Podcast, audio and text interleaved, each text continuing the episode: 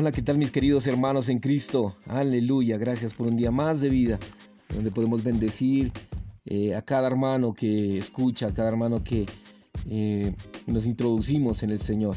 Eh, somos parte de, de esa vida que el Señor está impartiendo, que el Señor está cada día dándonos de Él mismo. Gracias por un nuevo día de vida, de disfrute, un día de que podemos, Señor, entrar en Él dándonos a conocer de que el Señor no quiere que nosotros apretemos o que nosotros no dejemos de que funcione el dinero en nosotros. Cuando usted más agarra el dinero, más escapa el dinero.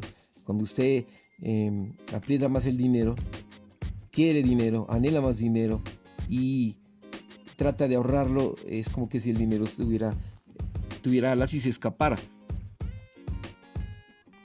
Es por eso indispensable que podamos comprender el libro de Filipenses 4, 17, 19, el apóstol Pablo les dice, no es que busque dádivas, sino que busco fruto que aumente en vuestra cuenta. Pero todo lo he recibido y tengo abundancia. Estoy lleno habiendo recibido de Epafrodito lo que enviasteis, olor fragrante, sacrificio acepto, agradable a Dios.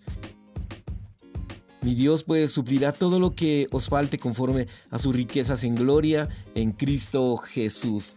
Qué versículo tan hermoso, hermanos. Aleluya. Los corintios no estaban muy dispuestos a dar, pero los filipenses fueron bastante generosos. Pablo recibió contribuciones de los filipenses reiteradas veces.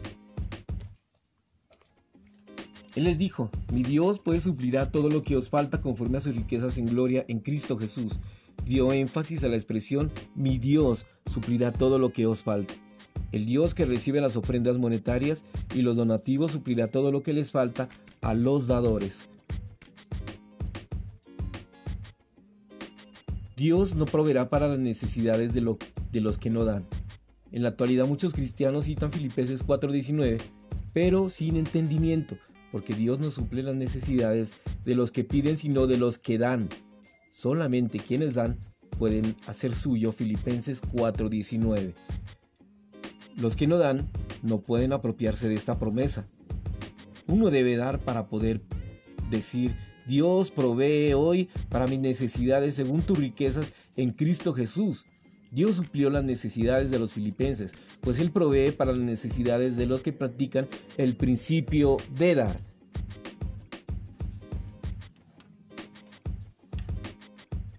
Cuando nuestras vasijas no tienen harina ni aceite, recordemos que primero debemos hacer una torta para Elías con lo poco que nos quede. Usemos el poco de harina y de aceite que nos quede y hagamos con ellas una torta para el profeta. ¿Acaso se ha, oído que alguien pueda alimentarse por tres años solo con una pequeña vasija de aceite? Pero quisiera decirles que si hacemos una torta para el profeta con lo poco que nos queda de harina y de aceite, descubriremos que una pequeña vasija con aceite podrá sustentarnos por tres años y medio. Lucas 4:25, 26, primera de Romanos 17, 8, 16. Lo que uno posee tal vez sea suficiente para una sola comida, pero cuando eso es dado, se convierte en el sustento de uno. Es así como el cristiano debe administrar sus finanzas. Tanto el Antiguo Testamento como el Nuevo Testamento nos enseñan lo mismo. La vida cristiana no es una vida de pobreza, pues Dios no desea que vivamos en la miseria. Si hay pobreza entre nosotros, se debe a que algunos retienen su dinero. Cuanto más uno se ama a sí mismo, más necesidades pasa. Cuanto más importante sea el dinero para uno, más pobreza experimentará. Cuando más uno guarda su dinero, más se sume en la miseria. Este principio es inquebrantable. En estos últimos 20 años he visto muchos casos que lo demuestran. Solo quisiera que pudiéramos soltar el dinero y dejar que circule por la tierra produzca y sea parte de los milagros que Dios realiza y de las respuestas a las oraciones. Así, cuando tengamos necesidades, Dios las suplirá. No solo nosotros estamos en las manos de Dios, pues también Satanás está en sus manos. Todo el ganado vacuno, el anar le pertenece. Solamente los necios piensan que han ganado el dinero con su propio esfuerzo. Todo creyente nuevo debe comprender que tenemos el deber de diezmar. Debemos dar de lo que ganamos para ayudar a los hermanos pobres. No seamos insensatos pensando que siempre debemos recibir. Los cristianos siempre debemos dar, siempre debemos dar de lo que tengamos y veremos que el dinero cobra vida en la iglesia. Cuando uno tenga una necesidad, las aves del cielo lo alimentarán y Dios hará milagros.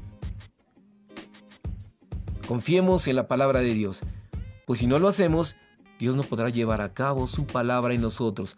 En primer lugar, démonos a Dios y luego demos nuestro dinero continuamente. Si hacemos esto, le daremos la oportunidad a Dios de darnos. Aleluya, amén. Gracias por este hablar últimamente, Señor. Gracias por el, hablar de los últimos tiempos, Señor. Es un hablar de, que debemos despegarnos, que debemos eh, hacer de que nuestro corazón no se apegue, no sea apegado al dinero ni a la riqueza, sino apegado a tu vida.